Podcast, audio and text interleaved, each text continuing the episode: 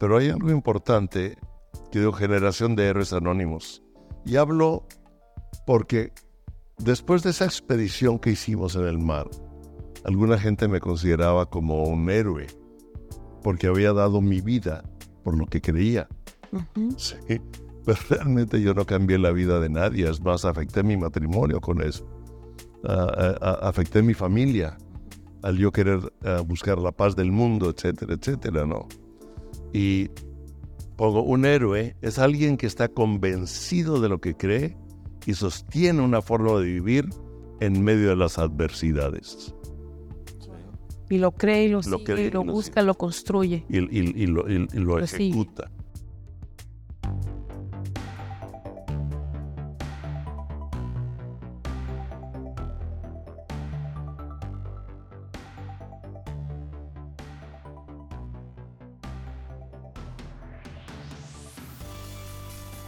Bienvenido, Palemón. Muchas gracias por darnos este tiempo y esta oportunidad.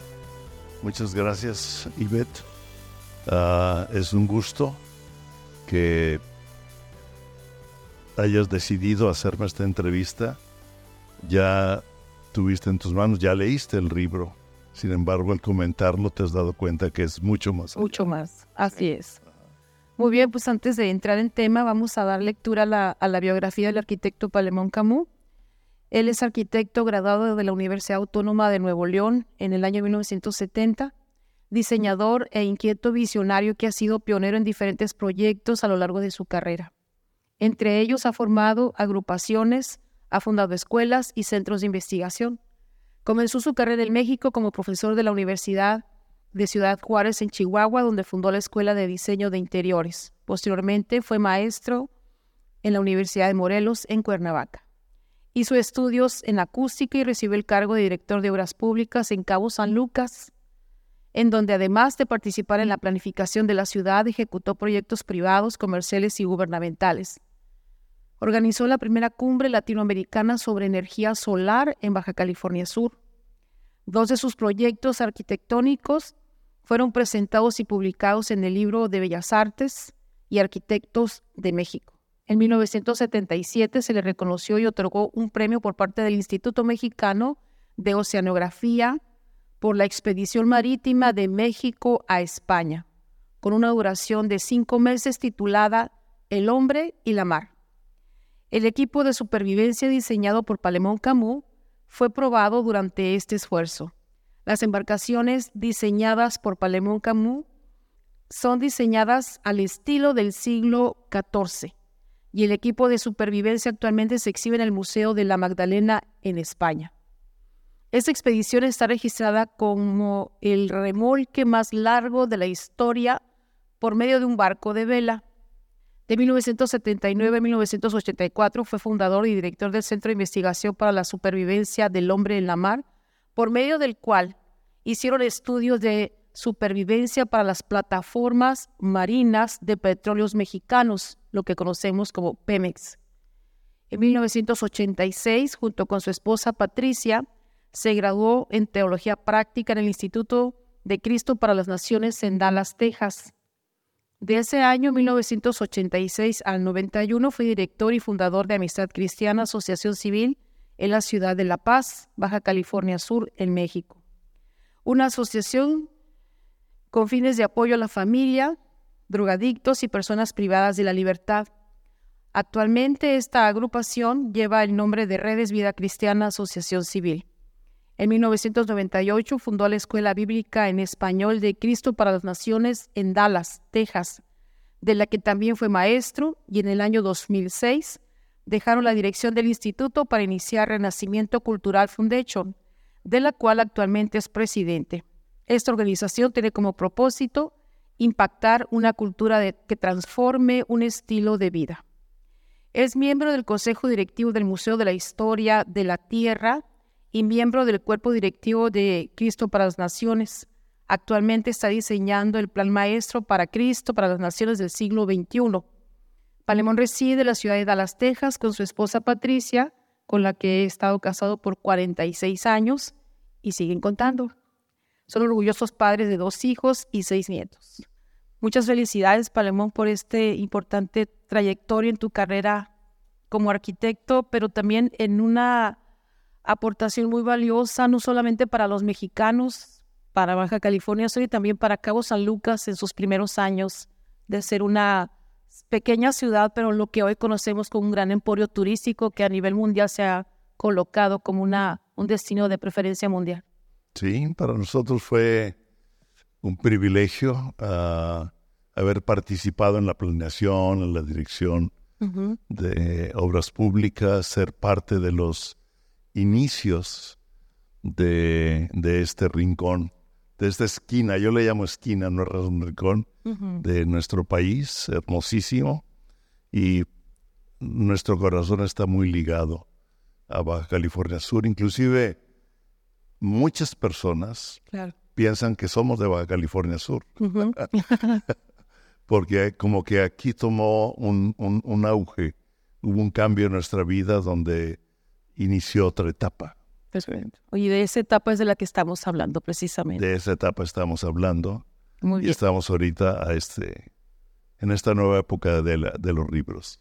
Qué rica oportunidad que desde el fin de la tierra Finisterra, como se le conoce a Cabo San Lucas, eh, nos hace el privilegio y el honor de presentar esta interesante propuesta, Ribro. Muchas gracias, Palemo, por pensar en este rincón de la tierra que al mismo tiempo es una punta de lanza en este proyecto editorial. Felicidades. Muchas gracias. Palemo, platícanos cómo surge eh, esta idea de la siguiente página. ¿Qué es esto? Platícanos de esto. Ok, siguiente página. Ah, surge como un pensamiento de nuestra vida, de nuestra historia. Yo tuve el, privilegio de diseñar el Museo de la Historia de la Tierra. Entonces, ah, era muy complejo pensar en un museo de la historia de la Tierra. Era, era, era enorme, ¿no? Entonces, tuve que dividirlo en cuatro. Soy parte del consejo de este museo durante tres años estuvimos discutiendo cómo hacerlo. Pues, es, muy amplio, es ah, muy grande hasta que vimos uh, la historia comienza, la historia es impactada, la historia es dividida, la historia continúa. Y me di cuenta de que la historia es una línea del tiempo donde nosotros somos parte. Parte de. Y hay una historia general en donde nosotros participamos en un momento. Por eso digo, siguiente página, todos somos parte de una historia, pero nuestra propia historia siempre tiene una siguiente página que Dios quiere escribir con nosotros. Qué valioso encontrar que pues tienes la oportunidad de ser protagonista o participar de una manera activa en algo nuevo. Palemón, platíquenos qué es Ribro.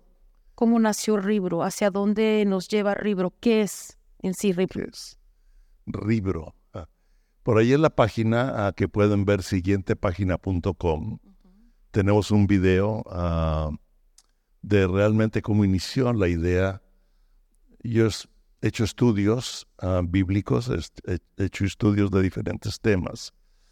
Y estaba haciendo varios de ellos cuando comencé el posgrado de, una maestría en artes visuales allá en, la en, Dallas, Texas, y se mezcló.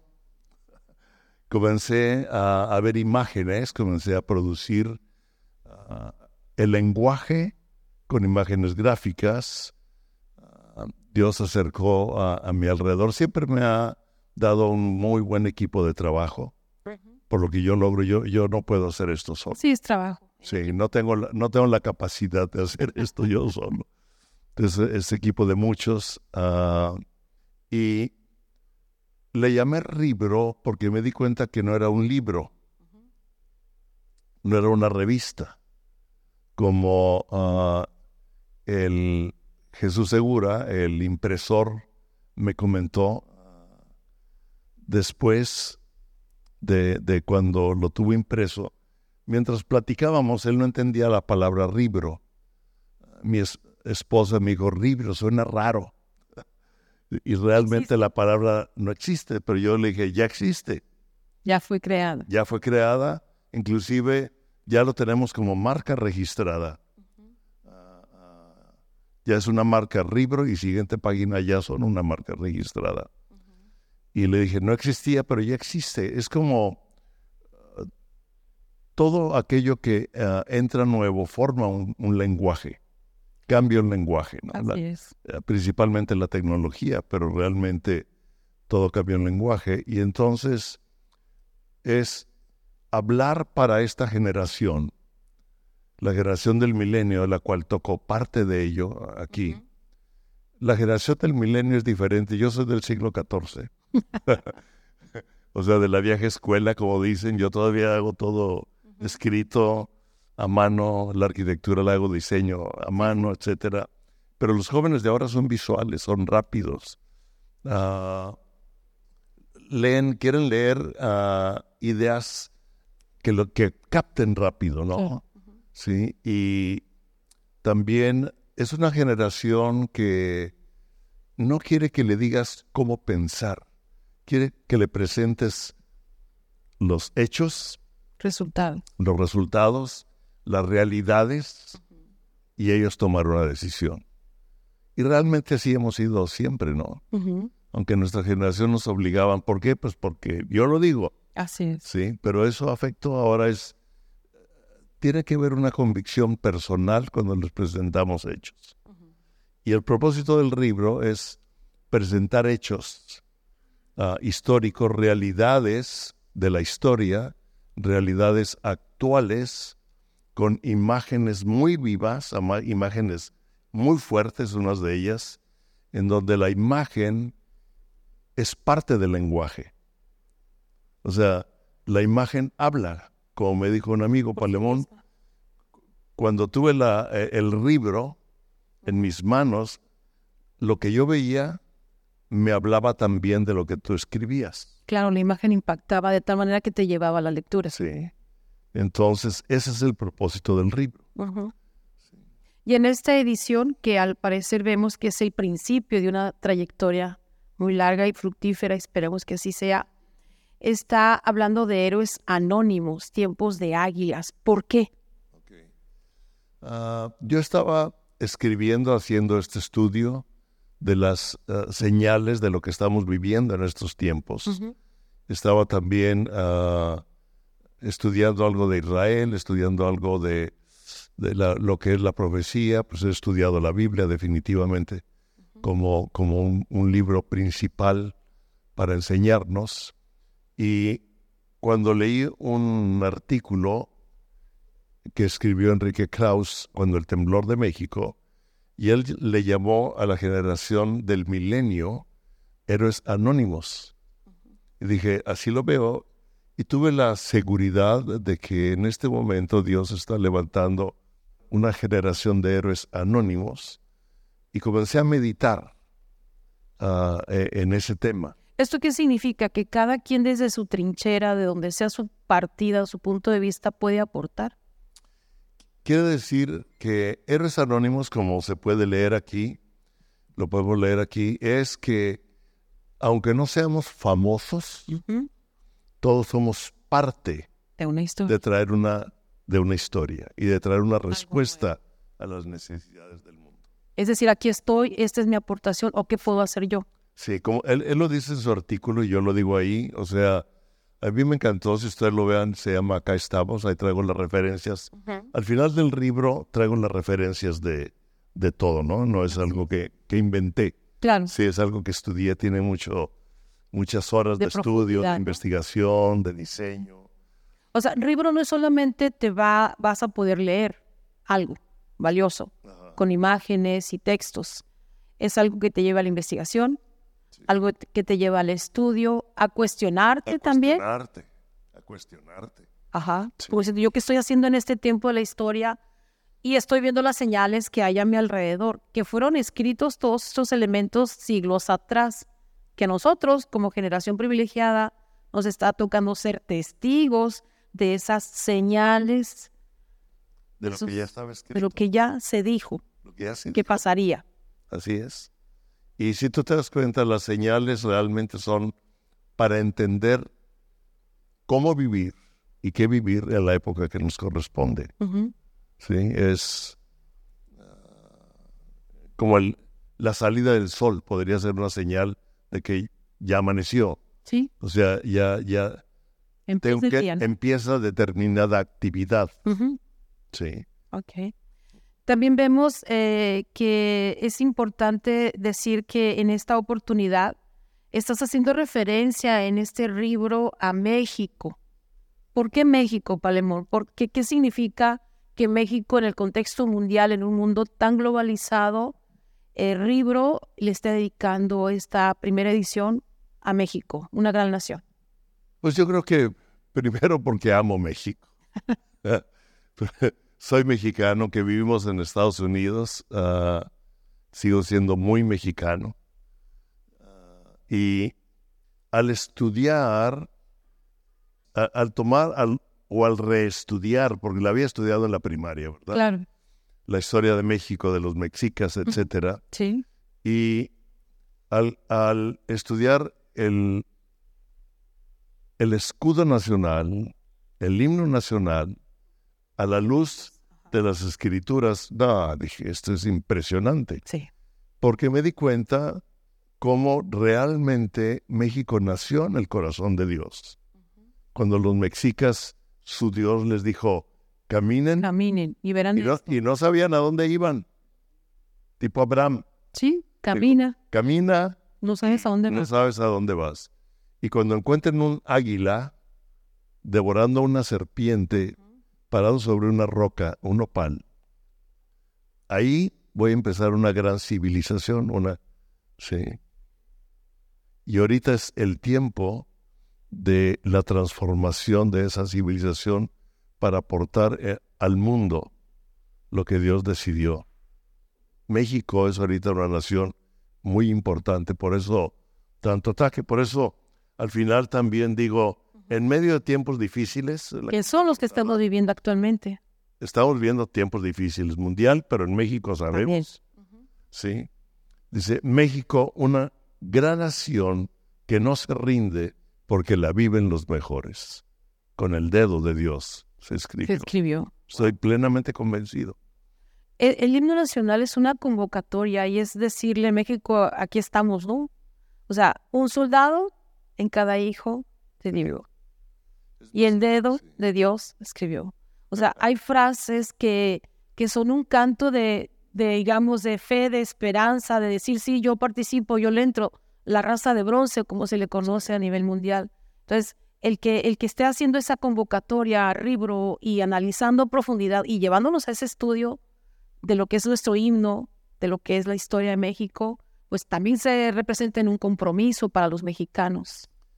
En un compromiso ah, bajo un entendimiento. Es muy difícil tomar un compromiso en algo que no que entiendo. no conoces. ¿sí? Entonces, es, es muy importante entender el origen, tomar la identidad para ejecutar un compromiso. Mm, Palermo, arquitecto, ah, hay, una, hay una parte de la historia en donde eh, quien, escri- quien escribió este, el himno nacional, su novia lo tuvo encerrado como tres semanas, ¿no? Y salían papelitos y papelitos porque no quedaba la, la escritura, ¿no?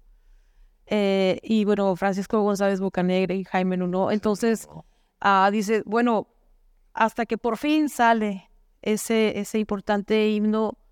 Y hablando de la mujer en este caso, en nuestro contexto real, México ah, dio una muestra el 9M, 9 de marzo, lunes pasado, de la mujer mexicana.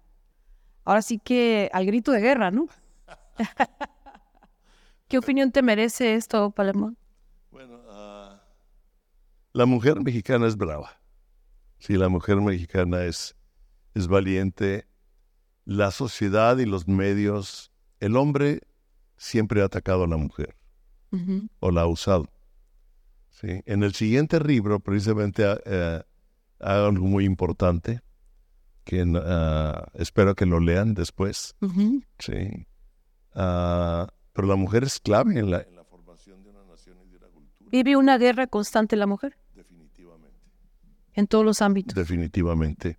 Por eso, en, en donde hablo de la guerra, ahorita te explicaba, Ujú. La primera imagen que yo traía era la de, la de un, que hablo de la armadura, yo traía la imagen de un, de un hombre con una armadura, la espada, etcétera. Pero después encontré la imagen de esta mujer ah, que estaba en la guerra. y, yo dije, la mujer debe ir en primer plano para, para tomar. Jesús vino a restaurar el valor de la mujer. Sí. El problema es cuando la mujer quiere restaurar su valor haciéndose, uh, tomando el mismo, la misma, el nivel del hombre, no le corresponde. Ah, y el hombre quiere tomar otra posición. Entonces, eh, eh, la mujer es una mujer cuando realmente es, es la mujer que Dios quiere. Sí. Y, y, y, el hombre es verdaderamente uh, sensible cuando es verdaderamente hombre de acuerdo de Dios. ¿no? A cada quien nos hizo diferentes. Diferentes. De hecho, en una, en una ocasión platicando con un maestro, dice, es que el hombre es el hombre y su estructura, su cuerpo, todo está específicamente para ciertas labores. Sí. La mujer, igual, su cuerpo, su mente, todo, ella está para otras labores. Y los dos en combinación se genera un tema. Lo dijo el presidente de Estados Unidos cuando la guerra contra Irak. Él dijo, la verdadera guerra es una, es una guerra de ideologías. Y a mí me gustó lo que él dijo, ¿no? Y, y la, la, la diferente forma de pensar es lo que provoca esos problemas. Y la forma de pensar en las esferas, en las diferentes esferas que influyen en una nación, es lo que lleva. Y lo toco en este aquí, que es la familia, la educación, la economía, el gobierno, o sea, los medios sociales. Gracias por los medios sociales. Pero deben ser, y, aquí explico lo que debe ser cada uno de ellos. Pero toda nación comienza en la familia. La base de una sociedad. La base de una sociedad es la familia. Y planeada como un diseño perfecto. Planeada de acuerdo al propósito de Dios. Regresando al tema del libro, ah, hoy ha sido dedicado a México, pero ¿habrá otras naciones? Sí, ah, precisamente lo, he vuelto colección. Cuando el impresor me dijo, y lo vio, me dijo, Palemón, ahora te entiendo. No es libro, no es libro ah, convencional, no es una revista que te enteras de determinadas cosas y al mes la tiras. Dijo, tiene conceptos muy profundos que vas a volver a querer leer. Ah, tienes que hacerlo como una colección, tiene la calidad de colección. Entonces ahí ah, hice un cambio, la segunda edición del libro traí unos ligeros cambios como la portada y le llamo Primero. Ah, y es una colección de libros que estoy haciendo. Ahorita ya tengo seis en el horno, tres bastante avanzados que los anuncio aquí. Al final, nuestra vida, una obra de arte en proceso. Muy interesante, esa me la inspiró mi nieto. O sea, nuestra vida, una obra de arte en, proceso. Y somos parte de una historia. Y somos parte Estamos viviendo una actualidad, una realidad. Y al ser parte de eso, está la invitación a ser partícipes. Ajá y a ser partícipes somos parte del proceso. O sea, realmente el ritmo... O sea, no te pierdas de la oportunidad de ser parte de eso. No, no. Aquí lo hablo, hay una invitación. algo interesante del libro es que se, se entrelaza, se, se mezcla. Cuando vas en una página ah, más adelante, digamos la 13, 14, 15, te das cuenta que tienes que unir lo que dije ahí con lo que digo en una página anterior o antes. Claro, claro, claro. Y después vuelves a regresar y esto te afirma aquí. Entonces, los escritos se entrelazan para poder captar el todo. Y trae un origen y trae un, final, o sea, un final. Pero todo se entrelaza para formar parte. Y cada uno de los libros tiene un diferente tema, pero absolutamente todos los temas llevan a ayudar a cómo vivir estos tiempos en que la humanidad está enfrentando tantas situaciones. Dos cosas, eh, arquitecto. ¿por qué tiempo de las águilas? En el escudo de México es el águila la que está devorando una serpiente. La realidad ahorita es que hay una realidad muy ácida, muy agresiva, muy violenta en muchos aspectos, familiar, social, económico, etcétera. Entonces es el tiempo que las águilas entren en acción. Ah, como lo digo aquí en el libro, el águila es en la Biblia representada como el Espíritu Santo, pero es también representada contra, eh, con aquellos que creemos en Jesús como el Mesías.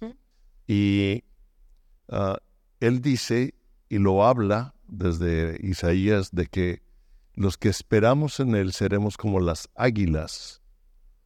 Ah, seremos fortalecidos y volaremos, dice, los jóvenes se cansarán, se cansan, se caen, pero los que esperan en el Señor tendrán fuerzas y volarán como las águilas. Y hay muchos estudios sobre las águilas, ¿verdad? Aurelio Arrache, un amigo, siempre hablaba de las águilas. le mandé un correo, ¿no? Hablando, le dije, ahora entiendo más de todo lo que hablas de las águilas. Inclusive cito aquí a, a un estudiante de Cristo para Naciones que en un concierto ella se vio volando y se daba cuenta que con sus propias fuerzas llegaba a una altura y de repente ah, se vio en esa visión que ella tuvo volando mucho más alto, pero era sobre unas alas que no eran las de ella. Que no eran las de ella. Eran unas alas de águila. Y todo eso te va ayudando a, la idea que tú ya traes, a lo que Dios te va inspirando y te va afinando. Eh, arquitecto, en la manera muy personal, eh, considero que somos una generación muy privilegiada. Vimos el cambio de siglo, hemos visto cómo se han ido transformando las cosas, la era tecnológica, los aspectos de progreso, industrialización y demás van a la vanguardia y las naciones luchan por todo esto. Pero en el tema de la calidad de ser humano, como seres humanos, como que está disminuyendo, como que se empieza a diluir o a perder entre tanto bagaje de tecnología, de eh, visionar lo digital, de ir al universo, de estar en el mundo globalizado, nos estamos perdiendo como personas. Sí, a menos que retomemos el origen del propósito de Dios con el hombre. Sí, ah, y algo que digo aquí en relación a los mexicanos también, o sea, Dios nos vio a los mexicanos como una civilización, como una nación fuerte, como una nación de progreso. Pero la historia ha formado del mexicano, lo digo aquí tal vez, espero que no nos ofendamos, pero con una mentalidad de supervivencia, de servilismo. Por ejemplo, ah, dichos culturales Ah, en el trabajo, ya hice mi cruz. Sí. ¿sí? O sea, como diciendo, ya saqué para sobrevivir el día. Al día. Al día, al día. Ahora que llegamos aquí al rentar el automóvil, le hablé al joven que nos atendió un poco del libro y me dijo, ya me puso a pensar. claro.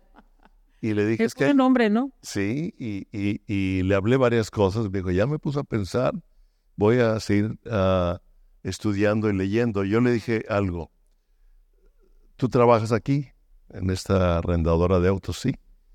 Y le dije, ok, ¿qué diferencia hay entre empleo y trabajo? Y se quedó. Pues empleo, pues es lo mismo, ¿no? Que trabajo. Yo trabajo aquí, soy un empleado de aquí. Le dije, no, le dije, mira, empleo es que tú das tu tiempo para recibir una remuneración que te sostenga o que, te ayude a, sobrevivir. Trabajo es usar tu empleo para desarrollar tus dones y llegar más arriba. Y los mexicanos necesitamos cambiar la cultura, la mentalidad, la mentalidad de que somos mucho más de lo que creemos que somos y desarrollar ese potencial en cualquier lugar en el que desarrollamos nuestra vida para llegar al nivel. Y eso es algo generacional. Porque si una generación no cambia su cultura y la transmite a la siguiente generación como una cultura mayor que la que él vivió, no vamos a transformar una nación. Un amigo político, ah, ya hace unos años, precisamente, a lo mejor uno de los libros que saco es cómo edificar las siguientes generaciones. Que sería una propuesta muy valiosa y urgente. Y urgente. Y urgente, porque precisamente los padres que están educando están perdiendo esa, ese propósito. Un hombre, cuando una mujer tiene un hijo varón, tiene un hijo varón, pero cuando tiene una hija mujer, está educando generaciones. En los dos está educando generaciones. los, dos. No hay división, no hay pleito. Cada quien haciendo su parte, cumpliendo su rol. Para poder edificar generaciones. Okay vemos que las empresas, las naciones, se proyectan a 50, 100 años para trabajar en análisis prospectivo hacia dónde quieren llegar. La sociedad eh, como que a veces se, como que se ha perdido un poquito de esta dinámica, hablando precisamente de las herencias generacionales. En la palabra de Dios, en la Biblia, ya viene establecido ¿Cuál sería su planteamiento? Pues ya estamos cambiando de tema a generaciones, pero es importante ah, mencionarlo porque aquí hablo de, de cómo tenemos que formar a las generaciones que sigue. No, no me profundizo en el tema, nomás lo, lo nombro. Ok. Sí. Y, y hablo de una generación actual, una generación de héroes anónimos, la de ahorita, ¿no? O sea, ah, hombres y mujeres que aunque no seamos reconocidos en el mundo como figuras, como, como alguien importante, yo soy conocido en el cielo. Y lo importante es que yo ejecute eso. Ah, me gusta cómo termina, si me permites. No, ¿Sí? no voy a terminar con la, con, la entrevista, pero hay algo importante que digo generación de héroes anónimos. Y hablo porque después de esa expedición que hicimos en el mar, Alguna gente me consideraba como un héroe porque había dado mi vida por lo que creía. Sí, pero realmente yo no cambié la vida de nadie, es más, afecté mi matrimonio con eso. afecté mi familia al yo querer buscar la paz del mundo, etcétera, etcétera, ¿no? Y pongo, un héroe es alguien que está convencido de lo que cree y sostiene una forma de vivir en medio de las adversidades y lo cree y lo, sigue y lo busca, lo construye. Y, lo, ejecuta. La palabra de Dios es la clave de mis convicciones. Si nosotros no formamos, como le digo aquí, una generación formada por valores absolutos, no va a haber una transformación. Y un héroe anónimo es aquel que vive esos valores absolutos en medio de las adversidades de una sociedad anti Dios digo, una revolución armada, porque hablo de la reforma. México seamos parte de la reforma. Sí. Una revolución armada produce un cambio de gobierno, pero el verdadero cambio es cuando el corazón del hombre es gobernado por Dios. O sea que la revolución o el cambio, la reforma sería de adentro del ser humano hacia afuera. El corazón de Dios transforma, ah, el corazón del hombre transformado y gobernado por Dios. Este, este para mí fue el resultado de un estudio, tomé un curso sobre los diferentes tipos de gobierno. ¿sí? El gobierno de la familia, el gobierno civil y el gobierno de la iglesia. Y en pocas palabras esta fue la conclusión. Ningún sistema de gobierno funciona mientras el corazón del hombre no está gobernado por Dios. Y podemos hacer revoluciones, podemos hacer etcétera. Y digo, la reforma, y aquí está la clave, viene por medio de la expresión de un corazón transformado en medio de una sociedad necesitada. ¿Qué es lo que estamos viviendo actualmente? ¿Qué es lo que necesitamos vivir? Ah, en una sociedad con tantas necesidades, un corazón transformado se expresa en diferente forma, de acuerdo a los dones ah, que Dios nos ha dado. Uh, como artista, como periodista, como, sí, como uh, maestro, como, maestro, pero mi corazón transformado ah, y gobernado por Dios al expresarse en medio de las necesidades, trae una restauración y una respuesta para transformar una nación. Es clave. Clave totalmente. Finalmente, Ribro representa no solamente una invitación a leer, representa un reto. ¿Qué le dice usted a los mexicanos, a los baja californianos, que pueden encontrar en ese libro que los lleve a ellos a ser precisamente agentes de cambio y con esa leyenda, héroes anónimos, pero con el compromiso de hacer algo? Es un libro que, que, que los va a ayudar a entender. Claro. Sí, y precisamente como tú dices, a profundizar. Y es lo que yo digo al principio también. El propósito no es nada más informar, no es nada más ah, dar a conocer algo, sino llevar al lector a que, a que investigue, a que profundice en los temas y, y estudie las diferentes partes de los contenidos para que pueda existir y ser parte de ese cambio a, una persona le decía, mira, yo no quiero dar un Gerber, porque el Gerber no forma hombres, forma niños. Sí, el hombre necesita alimento más sólido, lo dice la palabra de Dios, ¿verdad? necesita alimento sólido. Entonces los mexicanos necesitamos ser hombres de estudio, ah, de, de profundizar de entender los valores absolutos que van a poder dirigir una nación. No podemos vivir ah, valores cambiantes.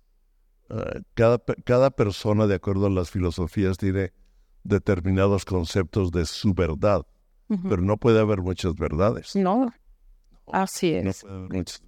Nos perdemos, ¿no? Hay una y como mi esposa lo, lo dijo y lo saco aquí, dice, el camino no es un destino. La verdad no es una filosofía y la vida no es una, no es una existencia. El camino, la verdad y la vida es una persona, Jesús. Que es Jesucristo. Finalmente, su invitación a Baja California Sur. ¿Qué le dice a los sudcalifornianos? que conozcan el camino, la verdad y la vida para poder ser transformados y caminar en la verdad. Muy bien, pues le agradecemos mucho que haya estado con nosotros y nos haya permitido este encuentro. Pues usted ya escuchó, tenemos un compromiso y una invitación para leer, estudiar, profundizar y comprometernos con la vida, comprometernos con Ribro, comprometernos con mi parte en la historia y en el tiempo que estamos viviendo en la actualidad. Y no tener temor, no. sino ser atrevidos y participar. Tenemos que ser atrevidos, ¿no? Tenemos... Y no es, te, voy a decir no es tanto un compromiso con el libro, sino que el libro sea una herramienta. Claro. Sí. Lo estoy, lo estoy eh, haciendo como una herramienta para ayudarnos a ir más allá. Así como hay diferentes herramientas, pero la Biblia es, es el número uno. Muy bien, pues ese es el camino, la verdad y la vida. Así es. Muy bien, muchas gracias por habernos permitido esta mañana. Gracias también al arquitecto Palemón. Y bueno, pues ya tiene usted una, una propuesta muy diferente. Lo invitamos a que la estudie y analice.